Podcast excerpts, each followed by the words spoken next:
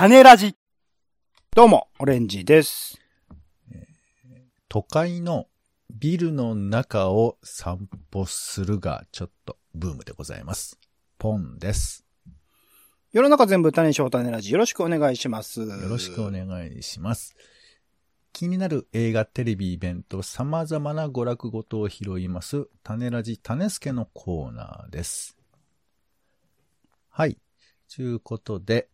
えーいろんな娯楽ごと拾っておりますが、まずは、先週我々が楽しんだ、えー娯楽ごとの感想をピックアップしてご紹介します。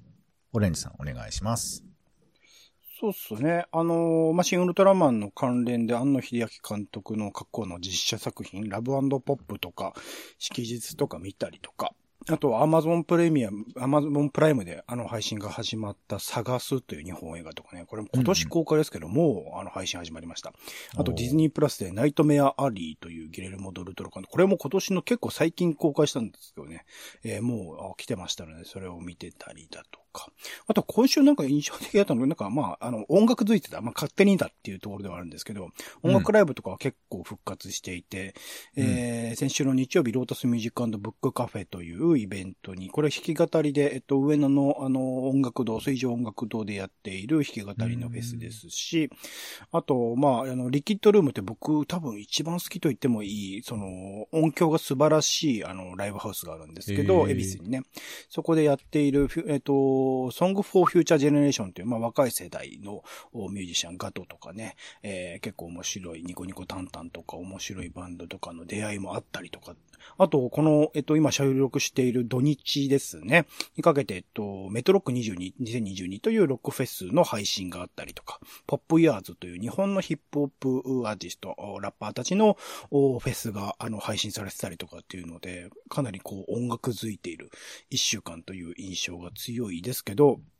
あ、これでも時間があんまりあれかな。ルロの月という映画素晴らしかったです。映画館で見たのはこれだけですけど、ルロの月という映画は、ちょっとテーマ的にね、えっ、と、未成年のお少女の誘拐事件とされる、世間からそう表現されるものから端を発する二人のその後のお成長してからの物語みたいなものが描かれるんですけど、本当に演技と撮影が素晴らしいので、ちょっとね、いろいろとね、テーマ的にノイズになることは多いかもしれないけど、その撮影、あの、本業歩という、という、えっ、と、韓国のパラサイトとか、あバーニング劇場劇場版とか、もうあの、韓国を代表する撮影監督が今回入ってますので、それを見るだけでも十分に価値はあるのかなと思いますので、おすすめでございます。松坂桃李、広瀬すずさんですよね。そうですね。あと、えっと、横浜流星さんっていう、あの、うんまあ、なんですか、最近ね、あの、活躍された方、この方、あんまり今まで印象いい、4号かな ?3 号かな？あ、はい。そうなんだ。はい。いい印象なかったんですけど、今回のクソ野郎っぷりがすごかったですね。うんえー、そうなんだ。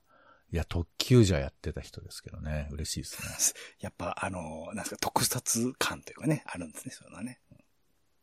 なるほど。どうぞはいはい。ありがとうそんなございます感じです。私は、えっ、とね、シングラ、ウルトラマンは、もう先週見てすぐ喋ったりとかしてましたけど、ねえー、あとは、愛国と教育って映画も見はいはい。たかこれもすごかったな。ですね。で、えー、あとね、東ティモールフェスタっていうの、上智大学でやってたんですけど、これ行きましたよ。うん、なんか、コーヒーを買ってきました。はい。あとね、えー、古事巡礼、土門健が切り取った時間ってあの、工芸台の中、中野坂上から歩いて行けるとこなんですけど、ここのギャラリーに行きまして、いや、なんかこれ面白かったですね。なんか、仏像を、まあ、土門健が撮ってた僕はあんま知らなくて、まあ、写真集とかいっぱい出てるんですけど、これはなんか、仏像ってなかなか、まあ見方が難しくて、どう見たらいいかよくわからないとこがあるんですけど、うんなんかまあ土門剣が撮ってるっていうふうな説得力もあるし、うん。あの、なんかね、仏像を撮ってんだけど、時々蝶々を撮ったりとか、なんかちょっと、まあ、そこに仏様が宿ってるみたいなことなのかな。んなんだろう、なんか撮りたくなったものが撮られてるのかなっていう感じで僕は見てたんですけど、いいじゃないあとなんかその、仏像のどこの部分撮るかも結構面白くて、体の部分撮るのかとか、あの、顔の部分撮るのかとかさ。だなんかその、あ、そうか。写真ってやっぱ切り取るもんなんだっていう、ちょっと当たり前なんですけど、あの、改めてそういうことを思わせてくれたりとかしたので、なんかこれはちょっと面白かったなという印象です。まあ普通の、あの、無料ですけど、そんなに大量な写真があるわけではないんですけど、まあシンプルな写真展で面白かったですかね。うんあとあの、ちょっと冒頭言いましたけど、あの、ヤウ展っていう有楽町ビルいあたりでやってるイベントがあって、これ後でちょっとご紹介しますけど、これなかなか面白かったので、はい、えー、そんな感じで回りました。はい。はい、ということでありがとうございます。ではまず、うんえー続いて今週の娯楽ごといきましょうか。はい、SNS などで我々が拾った娯楽ごとでございます。まずは新作の映画です。オレンジさんお願いします。はい。これは待ちに待っておりました。犬王ですね。5月28日から。えー、まあ、この前ね、平家物語のアニメとかありましたけども、それに、まあ、流れに通ずる話なのかな。えー、古川秀夫さんの小説、平家物語、犬王の巻というものを、僕の、まあ、一番好きなアニメ監督と言っていいかもしれない。えー、湯浅正明監督、夜明け告げるルーの歌、あとは、えー、おと、どうするしちゃった？はい。あのー、四畳半神話体系とかね。えっ、と、いろいろ、あとピンポンとかいろいろやってる、えー、岩佐正樹監督の、おが映像化した長編ミュージカルアニメということで、今回、うんまあ、は声優がね、えー女王蜂のアブちゃんとかが入っていたりとか、いろいろと結構い異色なことも、おチャレンジングなこともやっていたりするので、そこら辺の組み合わせがどう表現されるかって、まあでも本当好きなものの組み合わせでしかないので、岩佐正樹監督かける松本太陽さんかける、えっ、と、野木明子脚本というところのお期待しかないのでおじさんが脚。本なんだね。そうなんです。そこら辺も含めてものすごく楽しみにしておりましたので、えー、公開されたらね、いの一番に見に行こうかなと思っております。あとですね、これもすでに見てるんですけど、えっと、本公開が今週から5月28日からということで、メイドインヤマトという作品。こちらは、えっと、神奈川県の大和市という場所を舞台にした5つの物語を合わせたオムニバス映画というところで、まあ、直接的にその大和市という場所に関連する話もあればそうでない話もあり、でもロケーションについては、えっと、全部、えっと、大和市というところで行われたっていうところで、まあ、大和市っていうものが抱えている歴史的な背景とか含めてちょっと面白がれる要素がある作品でもあるのかな。まあ、やってる監督も、えっと、宮崎大輔監督という監督、まあ、大和カリフォルニアとかね、ここ数年で話題になっておりましたけど、彼が、まあ、大和市出身で、中心となって他の若手の監督、う清原結衣監督とか、竹内梨沙監督とか、そういう方々をお招きして、えー、作ってるオムニバス作品ですので、あの、地域映画みたいなところの見方としてもちょっと面白いかなというので、おすすめでございます。はい、そんな感じ。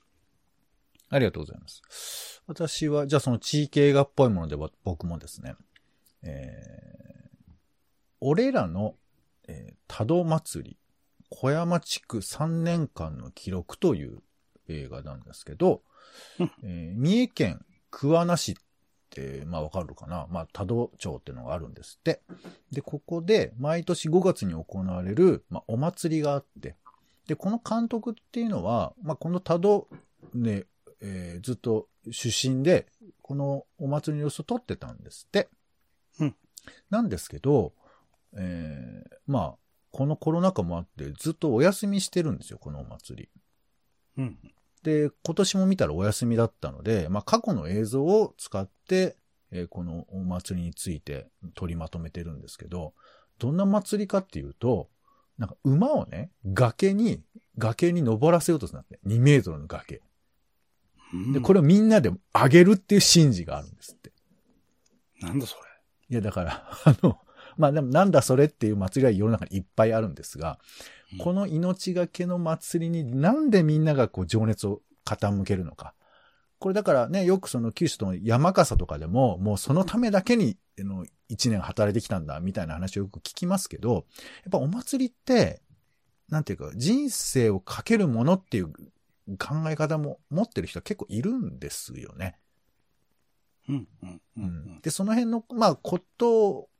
を含めて映像にどういうふうに映っているのかっていうことだと思うんですけど、やっぱそのコロナ禍でちょっとやっぱ忘れかけたというか、距離を遠ざけざるを得なかった、このなんていうか、わけがわからない熱情みたいなものとかを、これちょっとここにうん読み取ることができるんじゃないかなとも思うし、ちょっと湧き立つ気持ちとかも映画見てたらあるんじゃないかなということで、ちょっと紹介をしてみました。はい。俺らの多度祭り、小山地区3年間の記録ですね。それからもう一つ、えーっと、ここの前のコーダって映画が、なんか、ななんか賞を取ったよね。アカデミー、アカデミー賞ね。はい。はい。で、その、要は、両親は、えー喋ることができない。だけど、子供は、えー普通に喋ることができる。こういう子供のことを、こうだっていうふうに呼ぶんですけど、このコーダにスポット当てたドキュメンタリーということで、私だけ聞こえるという作品で、これ日本人の方が、えードキュメンタリー作家の方が、えー監督を務めたそうでして、なんかこう、まあ、もちろんコーダにもそういう部分描かれてはいたんですけど、そのコーダって一体何なのかっていうこと、あとその、なんていうかな、僕らの倫理観論ではちょっとたどり着かないこともあるのかなとか、でももしかしたら似てるところもあるのかなみたいな、なんか予告編見る限り相当皆さん大変そうなんですよね。もちろん、親は喋るんだよ。自分は喋る。だから、それは、プラスに単純に思うと思うんだけど、やっぱり映画と同じく、私は、その喋らない方が良かったっていうふうなこととかも言ってたりとかしてて。で、そういう人たちが集まるコーダサマーキャンプっていうのがあって、まあ、その辺のことが、まあ、紹介されたりしていくんですけど、コーダって何なのか、えー、そして自分に何か置き換えられることがもしかしたらあるのかもしれないな、みたいなことをちょっと覗き見たいなということで、えー、私だけ聞こえるというドキュメンタリー作品です。はい。では続いて気になる名画座行きましょう、オレンジさん。はい。今週の気になる名画座は、てけてけてけてけてん。目黒シネマさんでございます。5月28日から5月31日、新幹線大爆破と家族ゲームという日本立て。まあ、ポンさんもね、えー、ことあるごとに言及する新幹線大爆破でございますけれども、それをまあ劇場で見られるいい機会ということで。実は僕、まあ、最近森田義満監督にハマってるのもあって、いろいろと見てたりするんですけど、家族ゲームは見てなかったりするので、かと新幹線大爆破もちゃんとは見てないので、この日本立てちょっと映画館で見れるなら見たいなと今のとこ思っております。いいね。時代の空気をもう飲み干してほしいですね、これはね。うん。はい、ありがとうございます。えーでは、気になる家映画ですね。えー今回は NHKBS シネマ、BS プレミアムで放送される、えー俺たちに明日はないですね。銀行強盗、実際にいた銀行強盗の、まあ、青春譚みたいなことなんですかね。バンバンで、まあ、逃げてく、逃げてく、逃げてくっていうことで、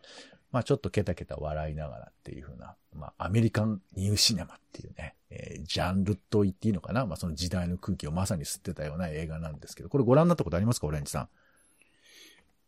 見たことないかな多分、いやちょっと見てるかな、うんこれもね、まあ、あの、本当にもう古い映画ではあるので、もう参照参照で語られることは多いんですけど、でもね、これはやっぱり一度見てほしいっすよね。なんていうか。うんこのなんていうか空気感みたいなものは、まあ、先ほどのその80、70年代、80年代の日本映画と似てて、やっぱ独特なものがあるので、単に筋とか描き方だけではないものがあると思いますんで、まあ、編集の妙とも言えるのかな。ちょっとぜひ、あの見ていただきたい。まあ、録画していつか見る感じでもね、いいかなと思いますけど、えーこちらが BS プレミアム5月26日1時から放送されます。はい。では、えー気になるイベント参りましょうか。オレンジさんお願いします。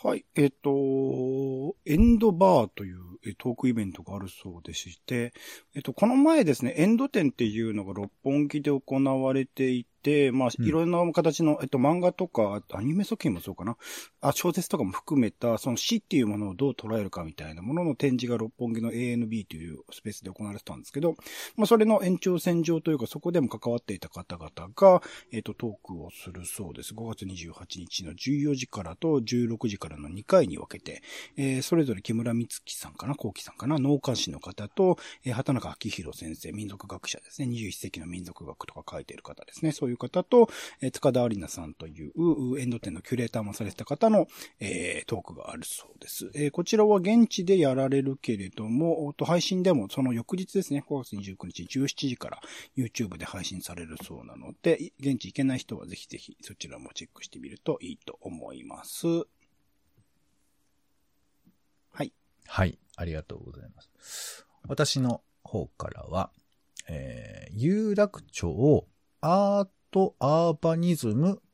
えー、略してなのかな、えー、やう、えー、YAU、や、YAU って書くんですけど、で、これの、まあ、展示ということで、ヤウ展というイベントだそうでして、これが5月の20日から27日まで行われるんですけど、キャッチコピーが、なぜあなたは有楽町に来るのですか？ということで、有楽町ってまあ映画館とかには行くと思うんですけど、あんまりそのビジネス街方向って、まあショッピングとかに行く人はいるかもしれないですけど、まさかそのビジネス街のビルの中ってあんまり行かないじゃないですか。うんうんうん、で、今回は会場として、えー、有楽町ビル、新有楽町ビルとかね、えー、国際ビルとか新、えー、新、えー、東京ビルかな。なんかその辺、中に入れるんですよ。で、まあ、大体1階はそのお店が入ってたりするんですけど、この、まあ、特に最初のね、有楽町ビルなんかは、まあ、オフィスエリアみたいなようなところに入り込めて、有楽町ビルってね、覗き込むと、すごく面白くて、まあ確かに古い建物であるということもあるんですけど、で、ここはなんかね、建て直しされるのかな？だからなくなっちゃうんですよ。そういうようなこともあって、ここに入れる面白さもあるし、あの、これまあ、要は写真展みたいな感じで、えー、様々なインスタレーション込みなのかな？なんか、えー、イベントなども行われるんですけど、写真が結構飾られていて、まあ、そのコンセプト自体をなんか、えー、考えながら見るのも面白いし、僕がシンプルに面白かったのは、中銀カプセルタワーバーチャルツアーっていうのがやってて。この前、あの、解体されちゃった、あの、今、まだ解体中じゃないか。なそうか、うん、これの、あの、えー、データを全部取って、あの、写真、いや何？まるでこう、歩けるような、だから、えー、Google ストリートビューみたいな感じで全部中中のデータを取ってるんですよ。はあ。で、たまたま俺なんか解説してくれる人がその場に行って、なんかすごい説明してくれたんですけど、ここは誰それが住んでて、伝説の誰それさんが住んでて、みたいな話だとか全部喋ってくれてて、まあそれたまたま聞けた人はラッキーかもしれませんけど、いやだからカプセルタワーもすごいよね、なんか、中の様子ったらすごいっていうか。